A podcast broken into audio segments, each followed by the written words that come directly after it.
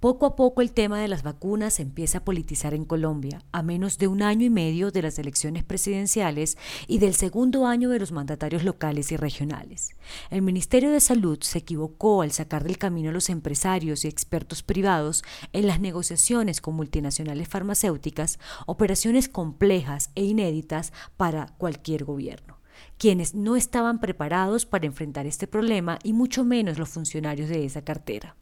Las consecuencias no se han hecho esperar. La primera es la lentitud de la propia negociación, las fallas en las comunicaciones, la tardanza de las pruebas piloto, el misterio de los precios y el anonimato de las condiciones pactadas con dichas farmacéuticas que no solo están salvando el mundo de la pandemia, sino haciendo el negocio de sus vidas. Tanto el banquero Gabriel Jaramillo, asesor privado reclutado por el gobierno, y el exgerente del Plan contra el COVID-19, Luis Guillermo Plata, no volvieron a aparecer para hacer un balance o contar cómo les fue en sus gestiones, ni mucho menos cómo se hicieron los tratos a la luz pública y en qué condiciones el país logrará avanzar en esperada vacunación.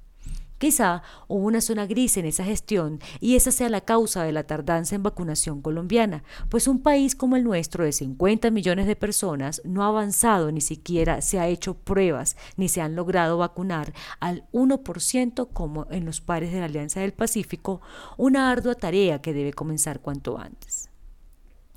El presidente ha sido conciliador en un silencio enfrentamiento entre actores públicos y privados en el tema de la compra de vacunas y la posterior vacunación. Pero ahora le sale otro frente de problema y es la estrategia de los tres alcaldes principales de Cali, Medellín y Bogotá que empiezan a pedir pista para comprar las vacunas para sus ciudadanos. Una jugada que pretende cobrarle al Ministerio de Salud la evidente sobreactuación en la compra y en el plan de vacunación aún en veremos. Las secretarías de salud de los distintos municipios y gobernaciones serán entonces de primer orden en el plan de vacunación en plena época electoral y para nadie es un secreto que estos funcionarios son puestos por senadores o representantes que entrarán pronto en campaña para volver al Congreso. Lo mismo se puede decir de la cartera del ramo, a la que le ha tocado manejar la pandemia desde la llegada en febrero del ministro Fernando Ruiz, quien tuvo que echar manos de viejos funcionarios para avanzar en semejante situación.